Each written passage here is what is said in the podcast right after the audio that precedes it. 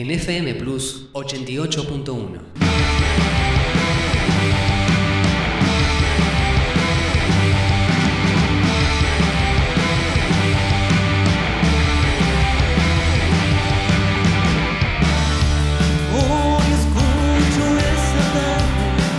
Solo por hoy, guía de trámites para músicos.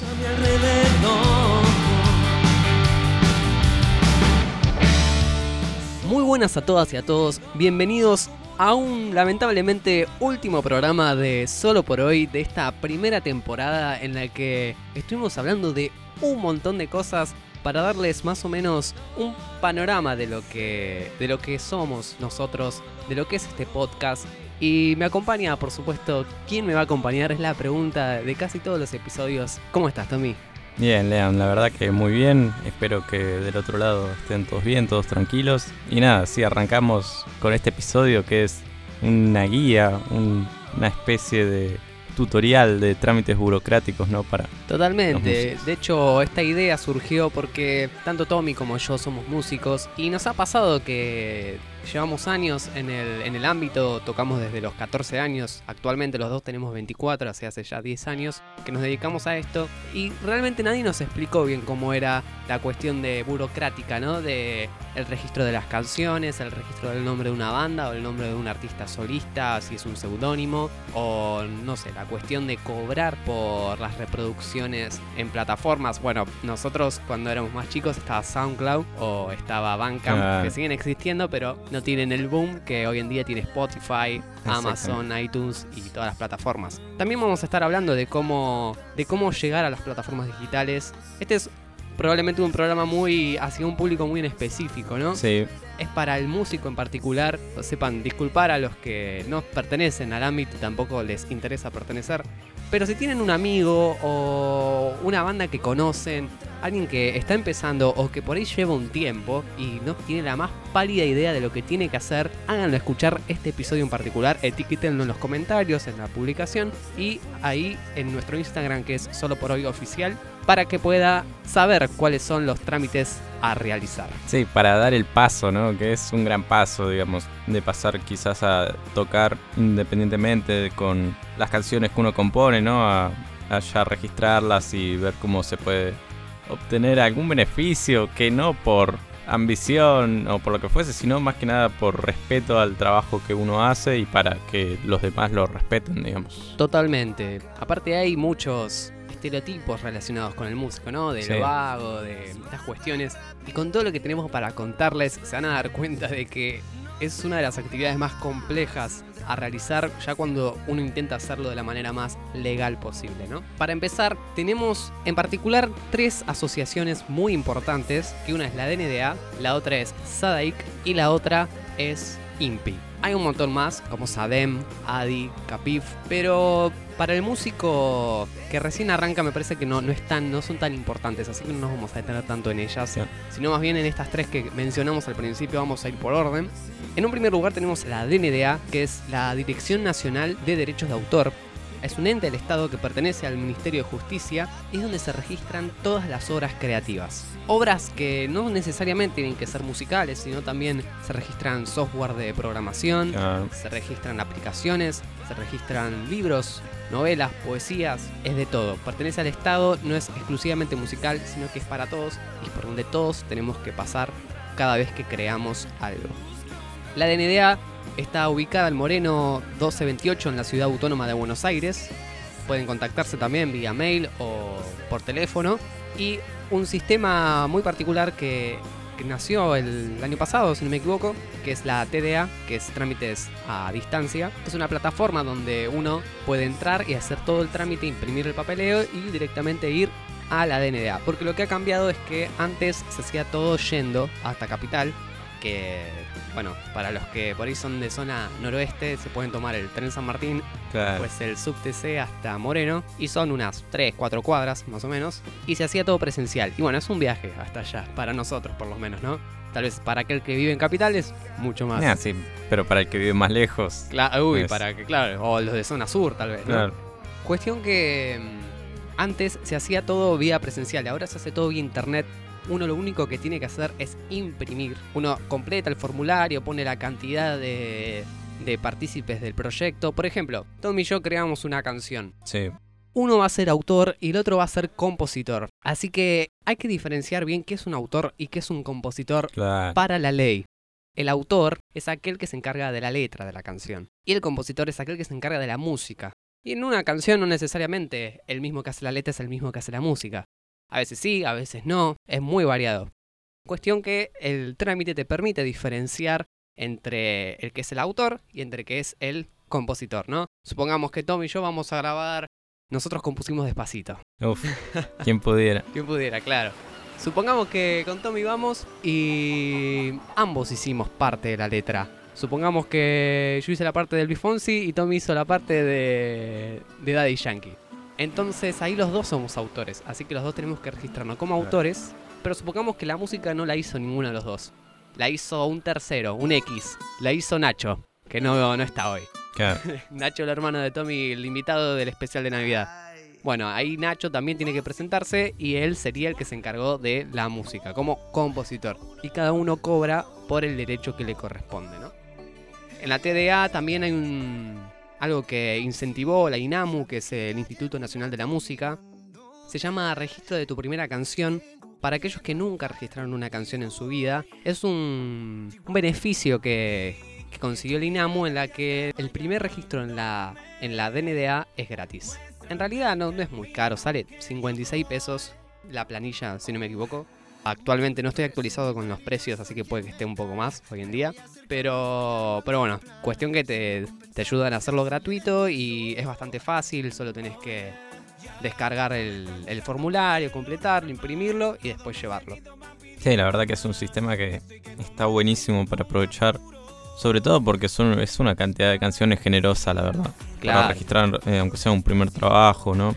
Creo que está bueno y que hace más que nada accesible, digamos, para el músico. O sea, no, no lo trata de no asustarlo, digamos, en el registro de sus primeras canciones. Y eso es ideal para que más adelante también pueda seguir registrando sus siguientes trabajos y no quede ahí nomás en solo algo de las primeras canciones. Es necesario registrar todo, aunque sea engorroso, sé que es burocrático también, sé que lleva tiempo, pero si tienen el tiempo y, y valoran el trabajo que hacen, eh, creo que lo mejor es registrarlo y ya quedarse tranquilo, tener la tranquilidad de que Es estrictamente necesario. Sí. Realmente es engorroso, pero es estrictamente necesario. Para vos, ¿para qué puede servir la DNDA? Digamos, ¿por qué yo voy a llevar mi canción y la voy a registrar? ¿Para qué? para, bueno, se me ocurre ya que estamos en las instalaciones de FM Plus grabando para el uso que se le puede dar en los medios, tanto radiofónicos como televisivos, para poder acceder quizás a, a cobrar algún dinero, digamos, por el uso de las canciones. Está más o menos el concepto en realidad, porque la DNDA en primera instancia no es para cobrar, es para proteger. Ahí está.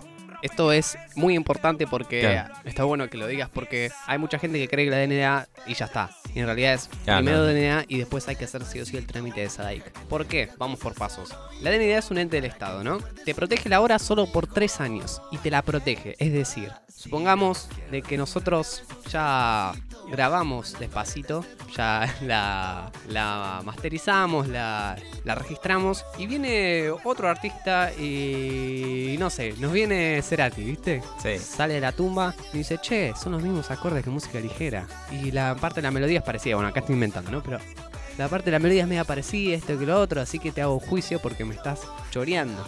Bueno, supongamos que Cerati no registró esa canción. Entonces, ¿quién se quedaría? ¿Quién ganaría el juicio? Nosotros. Nosotros porque somos los que registramos la obra en la Dirección Nacional de Derecho de Autor.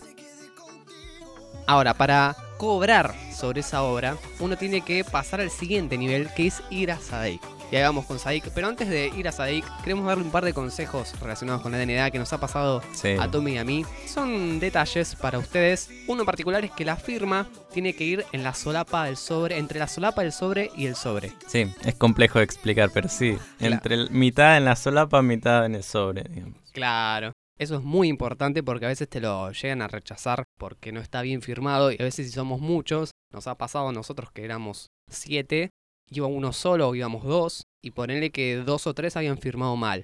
Entonces había que volver otra vez a Claro. juntarlos a todos, que por ahí nos juntamos una vez por semana en zona noroeste, lejos de capital, y bueno, era bastante engorroso, digamos. Así Sí, que, si se puede que vayan todos en lo posible y tener más de un sobre de claro, papel madera también que se entrega de esa manera. eh, Hay que entregar un sobre de, en papel madera donde va la letra de la canción y la música. Solo esas dos cosas van. Las Sí. carátulas van por afuera del sobre, se presentan afuera. La De- música puede ser tanto en CD como partitura. en partitura. sí. Exactamente. Que tiene que estar bien hecha, Claro. vale la aclaración. Después cuando uno completa trámites a distancia, este también es un detalle, pero les contamos errores que nos han pasado a nosotros para que ustedes no los repitan.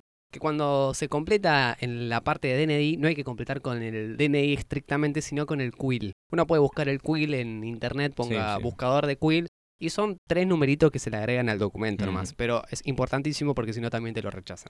También se presenta el documento y el quill o el quit de quien haga el trámite, no necesariamente de todos los músicos. Supongamos que somos siete, somos siete músicos.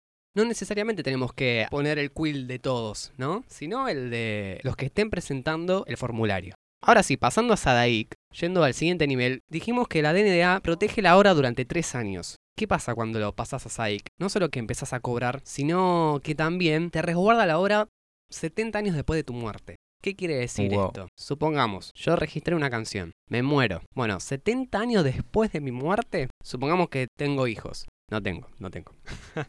bueno, mis hijos van a ir heredando y supongamos que mis hijos tienen hijos, mis nietos y mis bisnietos pasan 70 años, van a seguir cobrando hasta que pasen los 70 años y después ese dinero que circula por la cuestión de, de los derechos va a pasar al Fondo Nacional de las Artes, a dominio público. Algo que ha implementado el Estado hace ya muchos años, de hecho SAIC existe hace casi dos, dos siglos, un, no, un, no, menos, menos, perdón. Es una entidad que tiene mucha antigüedad y que les ha pasado a todos, así que es una entidad muy sólida y que está llena de departamentos por dentro, está relacionada con la radio, Claro. con la televisión. De hecho, es hasta... Voy a pecar de... ¿Cómo se dice cuando ves un famoso? Cholulo. De- voy a pecar de cholulo, pero encima ocurre que uno va a Sadaic y se cruza con, con músicos reconocidos, Claro. porque justamente ellos solo van a cobrar a Sadaic. En Sadaic se cobra todo el músico, tanto el músico independiente o el músico que está en, en ascenso, como el músico ya consagrado. A nosotros nos ha pasado que nos cruzamos a Luis Salinas, ¿no? Sí. A Luis Salinas, a Antonio Viravent, entre, entre otros. Es un detalle bien Sí, bueno, comentario de Cholulo. Hay historias famosas también, por ejemplo, se habla de Luca Prodan, que siempre andaba, digamos, con lo justo de dinero, pero que se decía que tenía mucha, mucha plata en Sadaic, pero que nunca la iba a buscar. O sea, él vivía tranquilo, volvía con sus fans, digamos, en algún taxi, pero... Y por ahí no sabía. Sí, es más que nada tiene que ver con la figura de Luca. Igual está ahí, ¿eh? No, no digo que sea cierto, digo que es lo que se cuenta. Claro. SADIC es una sociedad de gestión colectiva, eso es porque recauda el dinero. SADIC es un impuesto obligado, por ejemplo, a los locales que pasan música o a los bares. Todos pagan SADIC. Uno puede creer que no, pero realmente pagan todos SADIC. O eh, una mayor parte. Claro, deberían pagar todos Ex- Sadaic. exactamente, de hecho es obligación por ley, está en la Constitución Nacional. Mm. Entonces, cuando uno toca en un bar, tiene el derecho, tiene que estar registrado en la DNA, tiene que estar registrado SADIC, tiene que tener canciones propias. Es todo un proceso. Para cuando toca un tema propio en un, en un recinto que paga SADIC, pasa planilla y en determinados meses, que después vamos a hablar bien de eso, uno cobra por haber tocado ahí, digamos. Hace una declaración jurada y cobra por las canciones que le pertenecen, digamos. Es mucho más complejo de lo que estoy explicando, solo que trato de hacerlo No, sí, sí, lo más didáctico posible. Exactamente. Bueno, Sadaik es quien cobra, recauda los derechos de autor y reparte entre los autores y los compositores. Un detalle antes de ir con Sadaik que me olvidé de, de mencionar es que en la DNDA, cuando uno busca el trámite en trámites a distancia, no se llama registro de canción, sino que se llama depósito de obra musical inédita. Y hay Cierto. dos opciones, letra y música o letra o música. Eso Perfecto. es muy importante. Y otra cosa es que en el, en un espacio que hice observaciones, uno generalmente cuando registra varias canciones pone álbum o obra integral. Generalmente si uno no lo puso te lo pone el, tipo que, o la tipa que esté atendiéndote, ¿no? Y se pueden registrar de 2 a 15 canciones. Y ahora yendo con, con Sadaik, es un trámite presencial, es gratuito, basta con que vaya uno solo de los integrantes de la banda, supongamos que es una banda. Sí, está ahí nomás de el obelisco, son a 5 cuadras sobre la valle. Bueno, igual la DNDA también está a 7 cuadras del obelisco, pero yendo para el lado de autopista 25 de mayo. Está todo en la misma zona, pero está bueno que por lo general, o sea, no se resuelve todo el mismo día, así que no es que vas a la DNDA y después vas a, Sadaik. Así que está bueno poder hacerlo de la DNDA a distancia, así nomás vas a Sadaik, que es presencial. Algo re importante y que odio particularmente de Sadaik es que abre de 10 a 15 horas. o sea, es una franja horario recontra, recontra breve. Sí, es verdad, más que nada para quienes trabajan temprano también es, es complejo, pero lo bueno es eso que puede ir uno solo tranquilamente y encargarse, pero sí, es bastante reducido la verdad. Después en la DNA no recuerdo, creo que habría hasta... Abre más temprano, como a las 8 de la mañana, pero 8 o 9 de la mañana. Hasta las 3. Hasta 2 o 3 de la tarde, sí. Bueno, en SADIC lo que se hace es un boletín de declaración y se hace uno por canción, donde tenés que descargar el boletín para la letra y el boletín para la música. En la música te piden la línea melódica de la voz, o si es una obra instrumental, la línea melódica del instrumento que más presencia tenga, ¿no? Para el que no sepa componer en partitura, generalmente hay chicos, yo tengo un amigo también que después voy a estar compartiendo sus redes en, en el Instagram de Solo por Hoy, en el que al que le pueden pedir le pasan las canciones y él lo que hace es te las pasa a partitura, ¿no? Te cobra, ¿no? Genial. Obviamente hay, hay muchas personas que, que se dedican a eso. Por si no saben, porque a mí me pasó que cuando me dijeron tengo que hacer una partitura, yo recién estaba empezando la licenciatura en música y no tenía la más pálida idea de cómo leer una partitura o la tenía muy por encima. Claro. Me quería matar, por lo cual era transcribir todo a través de oído no, no iba a poder. Pero en ese caso mejor dejarlo a alguien claro que sepa. Aunque también les puede, si usan programas como Sibelius o como, no sé, Guitar Pro, por ahí lo pueden hacer ustedes mismos. Es un reto que también les recomiendo hacer porque les abre mucho el oído, ¿no? Quería quitar una duda, eh, hablamos de la DNDA. Yo dije que cerraba a las 3, vos dijiste que cerraba a las 2. Es de 9 y media a 2 y media de la tarde. Ah, estábamos ahí. Sí que incluso nos han hecho el aguante la gente de la DNDA porque nos tuvimos que quedar un rato más para completar los trámites y nos han dejado quedar hasta las 3. Claro, y salimos por otra puerta directamente. Es verdad, es verdad. Eso era cuando, cuando se hacía igual presencialmente. Después ahora lo que está implementado es bueno, es lo que ya dijimos, el hecho de hacerlo por internet, lo imprimís, lo llevas y Sí, está buenísimo porque puede pasar que uno vaya una vez seguro y tenga algún error en el papeleo, falta algún papel y después tiene que volver, es bastante engorroso resulta. A nosotros mismos nos pasó, ¿te acuerdas que tuvimos que dar como cinco vueltas porque nos faltaba el sobre, nos faltaba el quit y tuvimos que ir de acá para allá a las corridas? Sí, por suerte hay bastantes lugares para imprimir, para comprar los sobres, todo, pero... pero cerca, claro. Sí, hay que ir con tiempo, eso, más que nada. Si se hace presencialmente, ¿no? Si no... Claro. En la DNDA se pone un nombre de fantasía al álbum, no necesariamente el nombre del álbum estricto. Genial. Porque es como si fuera un código de barra, ¿no? Como casi como álbum 1, álbum 2, álbum 3. Es como para llevar la cuenta, ¿no? el nombre no es necesariamente, no es necesario. Iba a decir necesariamente necesario. Pero bueno, cuestión que si es obra integral, esto ya pasando a Sadaik, se imprime una hoja con el nombre de fantasía, es el nombre que se implementó en la DNDA, y la lista de las canciones. Esto, también es importante porque las mismas canciones que están en la DNDA tienen que figurar en Sadaik. Bueno, el trámite dura un tiempito, no recuerdo si un par de meses, en realizarse alrededor de seis meses, hasta que finalmente las canciones que registraste aparecen en la página oficial de Sadaik, que es sadaik.org.ar. Después, Sadaik tiene una segunda instancia que es inscribirse como autor y compositor, que es un trámite que se hace por separado del anterior. Parece como hacerlo demasiado burocrático, ¿no? Claro, sí. Pero bueno, legalmente es así. Y en esta inscripción uno tiene que ir con el DNI y una fotocopia del DNI. Tiene que pagar 76 pesos una única vez y tiene que ir con el CBU de tu cuenta corriente certificado por el banco, que sea caja de ahorro o cuenta corriente. Un dato que quiero tirar es de que por decreto de disposición del Banco Central, todo argentino tiene derecho a una caja de ahorro gratuita.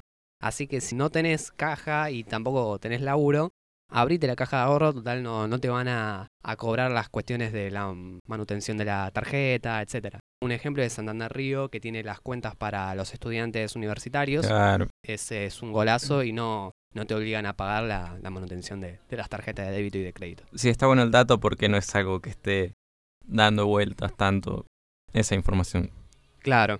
Y bueno, una vez realizado esto, te pasan a, a lo que sería contaduría, donde tenés que, bueno, vincular tu, tu cuenta corriente. Ah, algo que quiero aclarar es que para hacerlo de Sadaik tenés que ir al tercer piso. Para hacer lo de el intérprete en el mismo Sadaik tenés que ir al segundo piso. Y para ir a contaduría tenés que ir abajo de todo, al fondo, bien al fondo a la izquierda. Y la contaduría está ahí bien escondida. Igual Vos preguntás a los guardias de seguridad. Claro, sí, sí. Pero más que nada les aclaramos porque a nosotros también nos ha pasado que hemos dado 80 vueltas por Sadaik sin saber dónde estábamos metidos, tipo laberinto. Sí, es un lugar grande. Sadaik paga cuatrimestralmente, en abril, agosto y diciembre, y paga por transferencia bancaria. Ahora, para que Sadaik te pague, vos tenés que tener ciertas cosas al día. Primero, bueno, una canción en la DNDA y en Sadaik está registrado como intérprete. Y en tercer lugar es que tenés que hacer algo que se llama la supervivencia. La supervivencia del 1 al 31 de marzo se hace todos los años y es simplemente ir a Sadik y decirle que estás vivo. No es, no es broma, es en serio. es como para decirle a Sadik, mira, yo sigo vivo, así que mi música sigue estando en funcionamiento, ¿no? Todo eso te habilita que después puedas cobrar. Pero ahora, ¿de qué cobras? O sea, ¿qué es lo que puede generar la canción? ¿Qué te puedes imaginar? Creo que ya habías dicho algo de las radios. Sí, de las radios, de la pero hay otras cosas más sencillas todavía.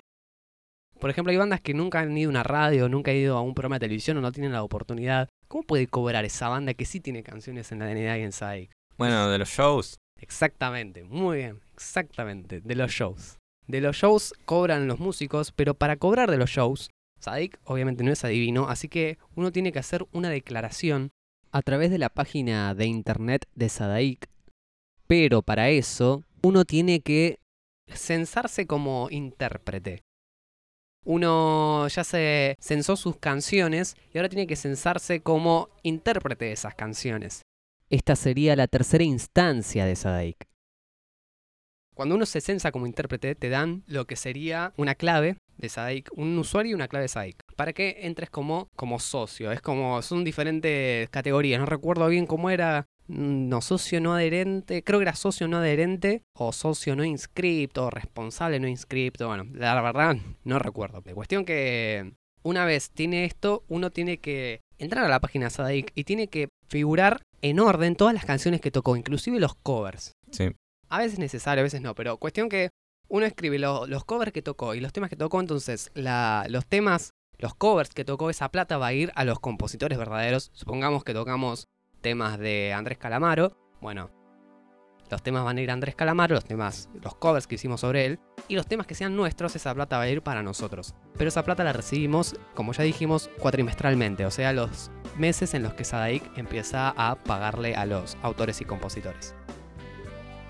Y algo para agregar es que este censo como intérprete requiere que lleves el DNI y con la foto una factura de algún servicio que esté a tu nombre. Uno puede pensar cuando por ahí vive con los padres o cosas así, qué servicio. Y me parece que no es estrictamente necesario que sea tuyo, sino que figure la dirección de tu casa, ¿no? La misma dirección en la que estás viviendo para que coincida con tu documento, ¿no? Cuestión que mm, también te piden llevar un flyer impreso del show, eso es obligatorio. Y algo que quiero aclarar también, porque Sadik tiene la cuestión de que a veces te mezcla un poquito con las cosas que te dice. Así que les queremos dar un par de consejos. La hoja guía, ellos te dan una hoja guía para censarte como intérprete en Sadik. Uno no necesita llevar todos los servicios y todos los documentos de todos los integrantes, sino de aquel que presenta el trámite. El tema es que la hoja, como te da a entender que necesitas el de todos. Y a mí me pasó que llené el de todos, le hinché las bolas a siete personas. Y fui con todo y me dijeron, no, mira, esto no es necesario, solo lo tuyo necesitábamos. Y fue como, Maldición, por no decir otra cosa. Exactamente. O sea, está mejor hacer de más que hacer de menos, sí, ¿no? Sí, obviamente. Pero bueno, igual fue engorroso, ¿no? Hay que leer atentamente las reglas también. Eh, toda la cuestión de, la hay que actualizar el repertorio, aunque eso les recomendamos que entren a la página de Sadik, que Sadik tiene guías mm. y explica muy bien. Sí, videos también. Videos también. Y bueno, repetimos esto de que el paso de planilla, que se llama pasar planilla, sobre el show, se hace en la página de Sadaik. También se hace, si no me equivoco, con, cuando uno toca en una radio. En una radio que pertenece a Sadaik y pasó una canción tuya, uno hace la planilla de la radio en la que estuvo, la dirección de la radio, el otro, el horario en el que estuvo, la hora que está el otro. Y uno después cobra por haber estado en esa radio, ¿no? Bueno, a grandes rasgos, esto es Sadaik es importantísimo para la cuestión de, cobrar, ¿no? Porque uno cobra, puede cobrar por diferentes cosas. Está lo que se llama sincronización, que ya vamos a estar hablando de eso, tiene que ver con las editoriales musicales, como CD Baby, es el caso de CD Baby. Esto fue Sadaik. Y no sé si me estoy olvidando de algo importante. Hay un montón de cosas que tienen que ver con Sadaik, como es el caso de las radios, es el caso de Spotify, es el caso de, del Welco que es a donde va a parar toda la plata que no fue jurada eh, escritamente, y después hay que ser de determinada, tiene que hacer una cierta cantidad de trámites como para poder acceder a un porcentaje de ese vuelco. Pero bueno, a grandes rasgos es esto, tienen que hacer primero DNDA y luego SADIC. Y ahora yendo para mencionar a lo que es una editorial musical, y lo quiero diferenciar exclusivamente de un agente de prensa. En el caso de la editorial musical, el artista cede parte del porcentaje que posee del derecho de las canciones y o su edición para que la editorial se encargue de difundir el material a través de la sincronización, que son canales de televisión, programas, etc. El agente de prensa, en cambio, es un profesional o un grupo de profesionales que se encargan de difundir el material a través de los medios de comunicación, radios, programas de TV, revistas, diarios. A su vez, cobran honorarios, 4 mil pesos al mes, supongamos, con cuestión de la inflación y todo eso, pues que sea mucho más, y no se le cede ningún derecho. En síntesis, la función principal de la editorial musical es la rotación, la del agente de prensa es la comunicación. El agente de prensa lo que hace es darte a conocer entre diferentes medios, hacer que, hacer que haga ruido, que los medios sepan que estás ahí. Generalmente las agencias de prensa, un ejemplo es la agencia Cabrones, que ha trabajado con, con Sin Escalas, que es la banda en la que estoy, y, y claro, nos han llevado por diferentes tipos de radios chiquitas, ¿no? De diferentes zonas. Y uno a medida que va haciendo cada vez más ruido, más ruido, más ruido, puede llegar a radios un poquito más de gran envergadura, ah, como nosotros en el caso hemos estado en Vorterix. Pero bueno, esto es cuestión, todo fue gracias a, a, la gente de prensa. Sí, yo creo que es un poco úsese bajo su propio riesgo, ¿no? O sea, si uno quiere ceder sus derechos, yo diría que no, pero... Generalmente eh, sí es un... Puede llegar a servir, sí es una herramienta también que puede servir. Generalmente es un 30%, a lo sumo creo que Sadaik impone un 25% máximo. Pero bueno, después se negocia y generalmente se eleva un poquito porque... Y cuestión que la editorial musical, esto de la sincronización, es el hecho de pasar tu música o una canción tuya en particular entre radios para que sean cortinas de los programas de esas radios. Esa es la principal diferencia entre una editorial musical y un agente de prensa. También el trabajo de una editorial musical que es a lo que más se están dedicando hoy en día. De hecho, la sincronización creo que está un poquito dejada de lado. Un caso es, eh, bueno, CD Baby, que es estadounidense y tiene unas sedes acá en Argentina. Generalmente cuando uno se inscribe te aparecen artículos relacionados con la industria musical. Para quien le interesa, están muy interesantes, así que se los recomiendo. También se encarga de los trámites. Estos trámites que contábamos, la DNDA, SADAIC, se encarga de hacer estos trámites por el músico, pero se queda con un porcentaje.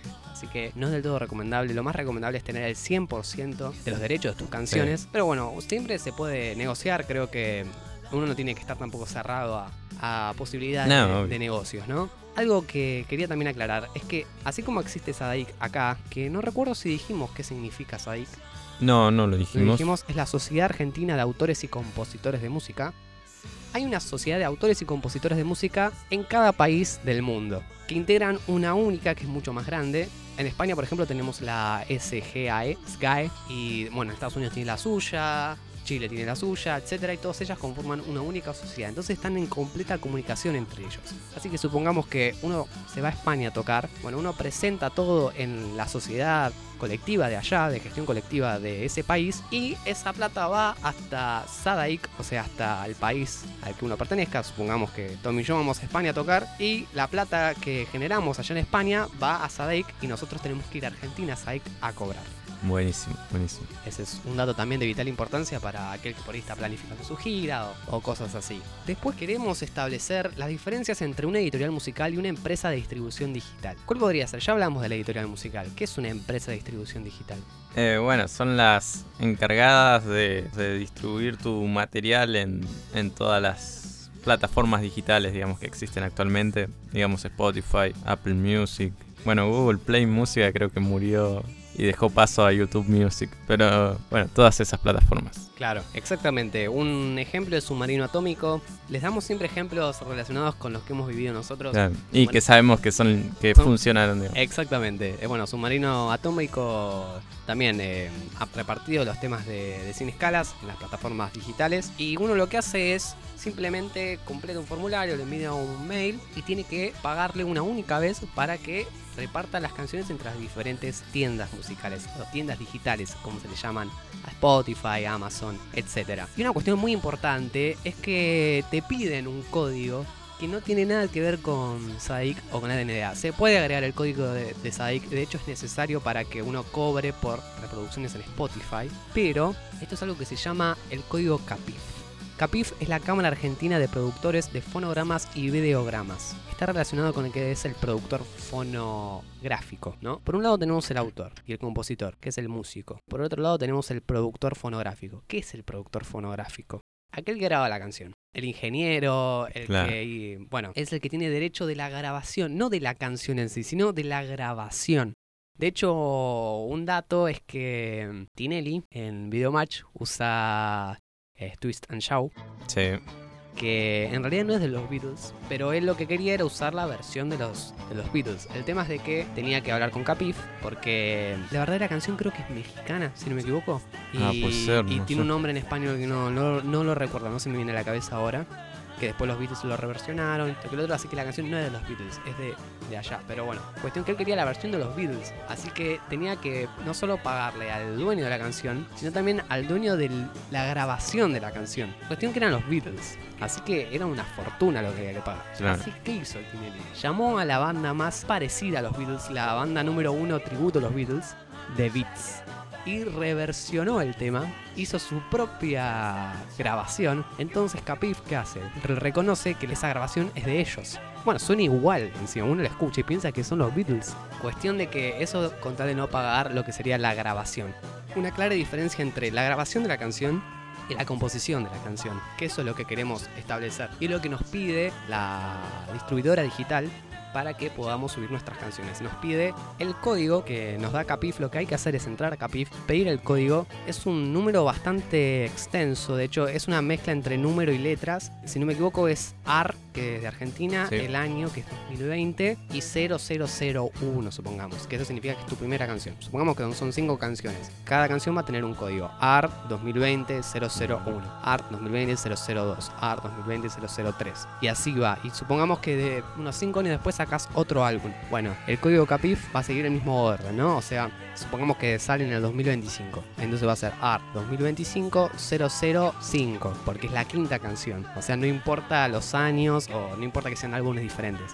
Es por orden de canción, digamos. ¿Publicaste 100 canciones? Bueno, 00100, etc. El código no lo estoy diciendo muy bien, realmente no lo recuerdo, pero es va por ahí, es muy parecido a lo, que, Sí, sí, estoy- sí. lo que estamos planteando. Cuestión de que Capif es muy fácil, solo lo único que uno tiene que hacer es entrar y como la mayoría de nosotros somos ya independientes porque realmente las discográficas se han olvidado con el tiempo, de hecho hoy en día solo quedan tres, que son Sony, Warner y Universal. Antes teníamos a EMI, estaba BMG, todas se fusionaron o fueron sí, sí. absorbidas por otras empresas más grandes y hoy en día solo quedan las tres mayor, como se les dicen, las tres mega empresas, corporaciones de la música que están intentando adaptarse como pueden, pero obviamente el internet los está destruyendo el avance de la tecnología también, el hecho que hay cada vez más músicos independientes. Y la figura del músico independiente es el decir, bueno, no dependo más de una discográfica, yo soy mi propio productor fonográfico. ya no- mi productor fonográfico no es una discográfica, soy yo. Entonces, el código CAPIF lo hago yo. Esto cuando vos perteneces a una discográfica, esto que el otro, todo esto de la distribución digital, de eso te lo hace la, la discográfica. Claro. Pero bueno, uno que es independiente lo hace uno mismo y uno mismo se vuelve productor fonográfico de eso. Bueno, eso por mencionarla, Capif es una organización sin fines de lucro integrada por discográficas multinacionales e independientes.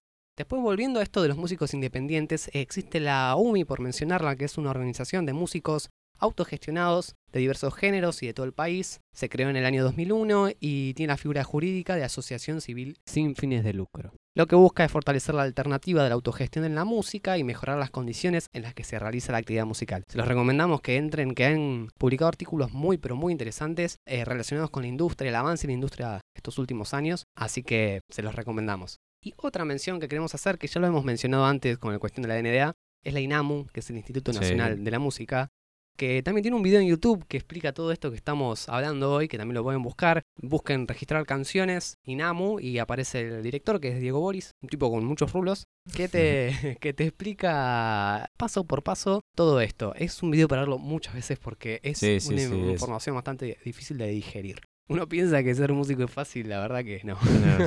Una de las cosas de ser músico es la música, pero es una de las cosas. ¿eh? Exactamente, yo creo que el, el músico profesional se diferencia del músico amateur porque tiene en cuenta todas estas cuestiones. La INAMU eh, bueno, es un ente público no estatal que tiene por objetivo el fomento, apoyo, preservación y difusión de la actividad musical. Hace poco hicieron esto de la Gracia de las Capitales, que Sí, bueno, que había salido y que había habido un conflicto legal. Sí, con Music Hall, que tenía los derechos de las canciones de Serú Girán y quebró. Y bueno, la INAMU no sé, no sé bien cómo fue, pero por lo que tengo entendido es que hay un hombre que está explotando las canciones y estaba quedando con las regalías.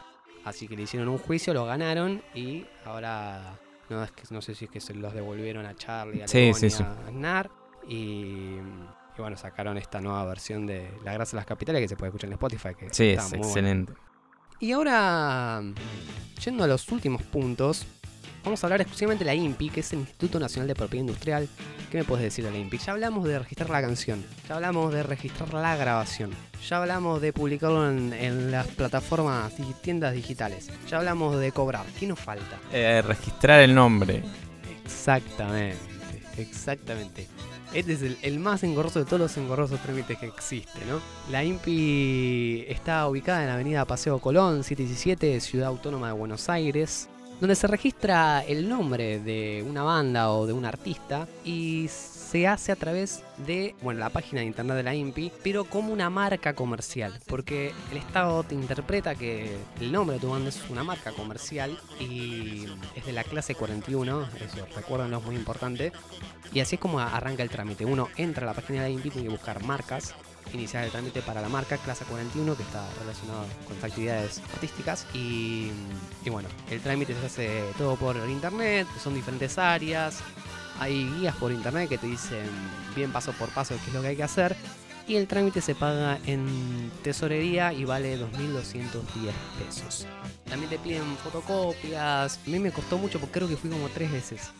O sea, fui una vez, me tuve que volver a casa, volver a hacer todo de nuevo y otra vez y otra vez. Lo bueno es que dura 10 años, así que te puedes olvidar por un buen rato. Claro. ¿Y para qué te sirve esto? Supongamos, bueno, mi banda que es Sin Escalas, ha habido muchas bandas llamadas Sin Escalas en todos lados. Y teníamos el miedo de que no podamos llamarnos más Sin Escalas, de que nos caiga alguna demanda. Porque eso es lo que ocurre, que supongamos, Tommy ahora forma otro grupo, aparte de cumbia tropical, que se llama Sin Escalas. Entonces yo le puedo hacer juicio a Tommy porque yo tengo el derecho de la marca comercial y él no, digamos. Y también lo mismo pasaría si fuera al revés, ¿no? Si él, Claro, yo uso sí, un sí. nombre que le pertenece a Tommy. Es más que nada por eso, uno también puede buscar en el buscador de la INPI a ver si el nombre de su banda ya existe o no, que eso es muy importante antes de iniciar el trámite, porque de hecho la INPI no permite incluso ni siquiera nombres parecidos. Hay una que llamaba Cuatro de Copa y creo que la otra banda se había llamado Cuatro de Copas. Claro. Y no, no, Nah, no nah, se puede, pasa que es- digamos. Es capcioso, digamos. Bueno, sí, la INPI está por Paseo Colón, es cerca de Avenida Independencia. Sé porque estudio cerca. Cerca de la trastienda también. Está todo más o menos igual. En un rango, digamos, de unas 30 cuadras está todo, digamos. La DNDA, Claro. la INPI, Sadaic. Sí, bueno, es 2200, habíamos dicho. 2210. Cuando... Eh, que, digamos, no es caro, digamos, para tratarse. O sea, todo el tramiterío es Claro. muy es más engorroso que lo que es caro, digamos. Claro, a mí Más que- por lo único que me parece caro es porque yo lo hice en el 2014 y me salió 500 pesos. Pero bueno, 500 Claro. pesos allá. Claro, sí, sí, sí, obvio. Pero digamos, dentro de todo, para tener la tranquilidad de tener el nombre registrado, Generalmente también en la INPI lo que se puede registrar son las portadas de los discos y el logo de la banda. De hecho, te piden el logo de la marca y en nuestro caso como Claro. músicos es el logo de la banda o como incluso como claro, solista sí. también. ¿no? Sí, sí, bueno, se puede registrar cualquier tipo de marca, digamos, en la INPI. Son marcas y patentes, claro.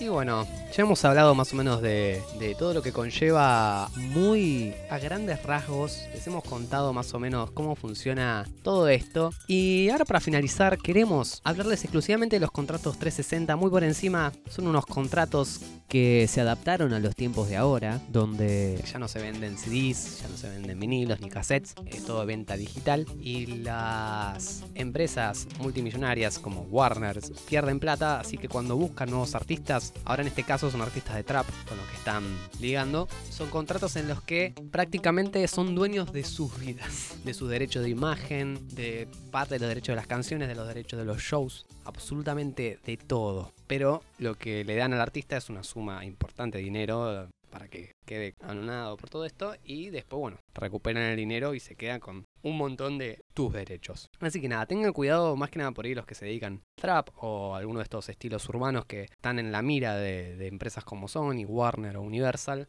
El rock, bueno, está bastante abandonado en ese sentido, aunque conozco bandas que han sido fichadas por, por discográficas y que incluso las han rechazado. Nada, tengan cuidado con lo que firman. Y sí, de hay hecho- que leer todo. Exactamente. Y esto de hecho lo voy a ligar con algo que dijo Pato Sardelli de la banda Airbag.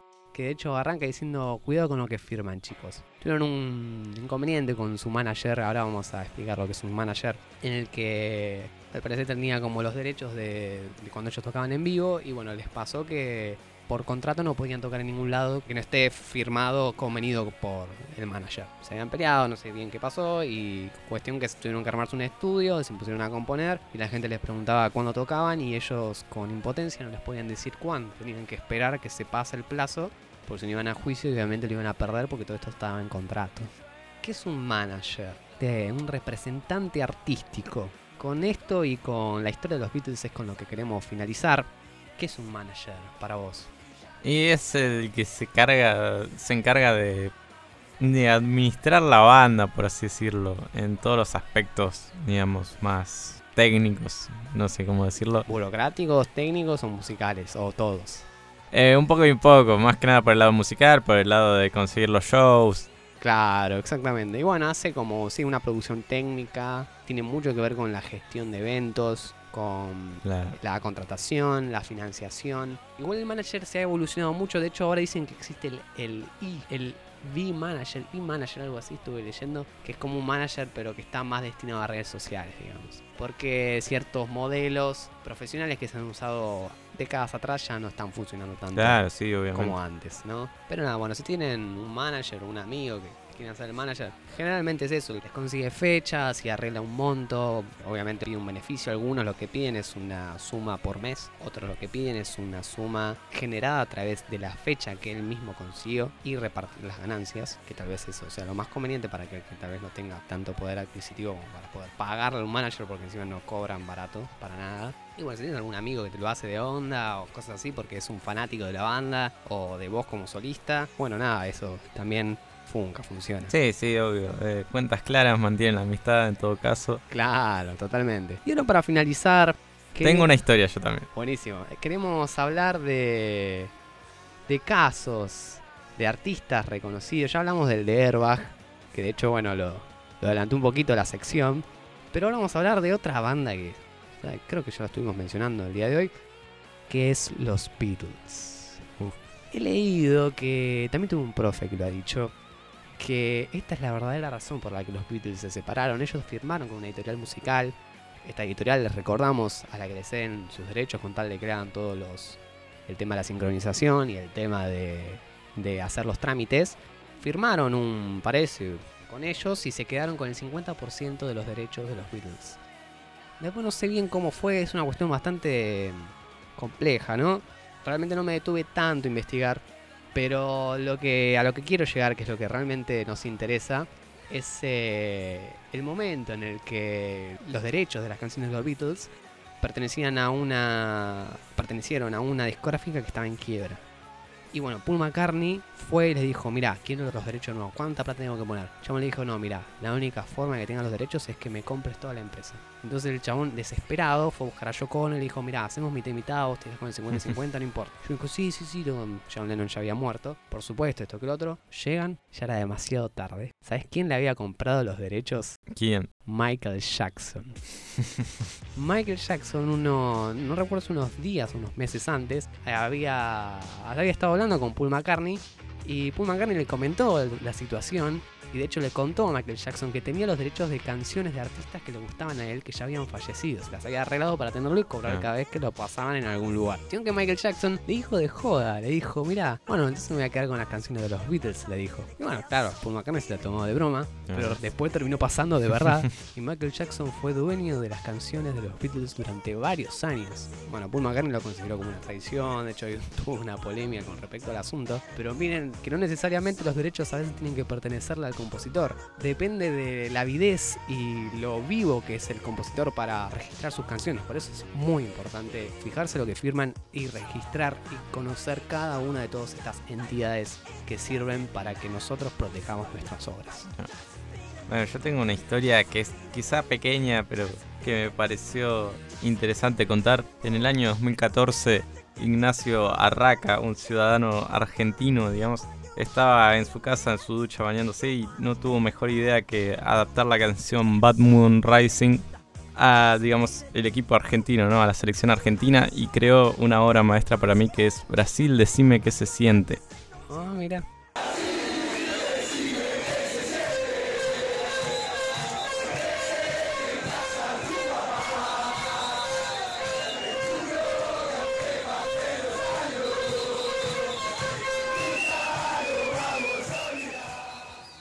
Pero tuvo la genial idea o la viveza o se tomó el tiempo, también es un trabajo la verdad, es alguien muy inteligente, de registrar la canción en Sadaic.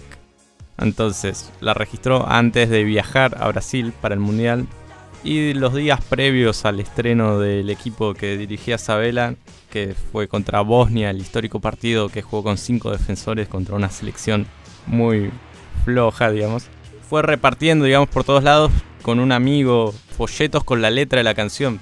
Entonces ahí sucedió que la gente la empezó a cantar y explotó la canción, fue un boom. Y bueno, y figura Ignacio Arraca y John Fogerty en los créditos de Brasil Decime que se siente porque es un tema de Credence. Entonces, nada, Ignacio Arraca cobraba plata cada vez que se la pasaba en la tele, que en su momento fue un boom, digamos. La hizo bien, claro, porque si no lo hubiera registrado esa canción, hubiera quedado en el aire algún vivo que la escuchaba y veía que no estaba registrada y bueno, No, como pasa con miles de canciones de cancha, la mayoría de las canciones de cancha son anónimas. o son reversiones. Generalmente he escuchado canciones de La Renga reversionadas también. O al revés también. Una vez que fui a La Renga era canciones de cancha, versión La Renga. Así que sí, es una historia que sirve para graficar quizás un poco por qué es importante registrar las creaciones. Totalmente, totalmente. Así que hasta acá hemos llegado. Les queremos agradecer por habernos acompañado estos nueve episodios en los que estuvimos hablando y hablando y hablando y hablando y trayendo invitados. Prometemos más invitados Sí, sí, sí. y prometemos muchas temporadas de, de Solo por hoy. Y ya tenemos planificado cómo va a ser la segunda. Les adelantamos que vamos a estar hablando de libros versus películas viajes en el tiempo, vamos a traer Ranto de nuevo y hablar sobre educación sexual, entre muchas otras cosas más.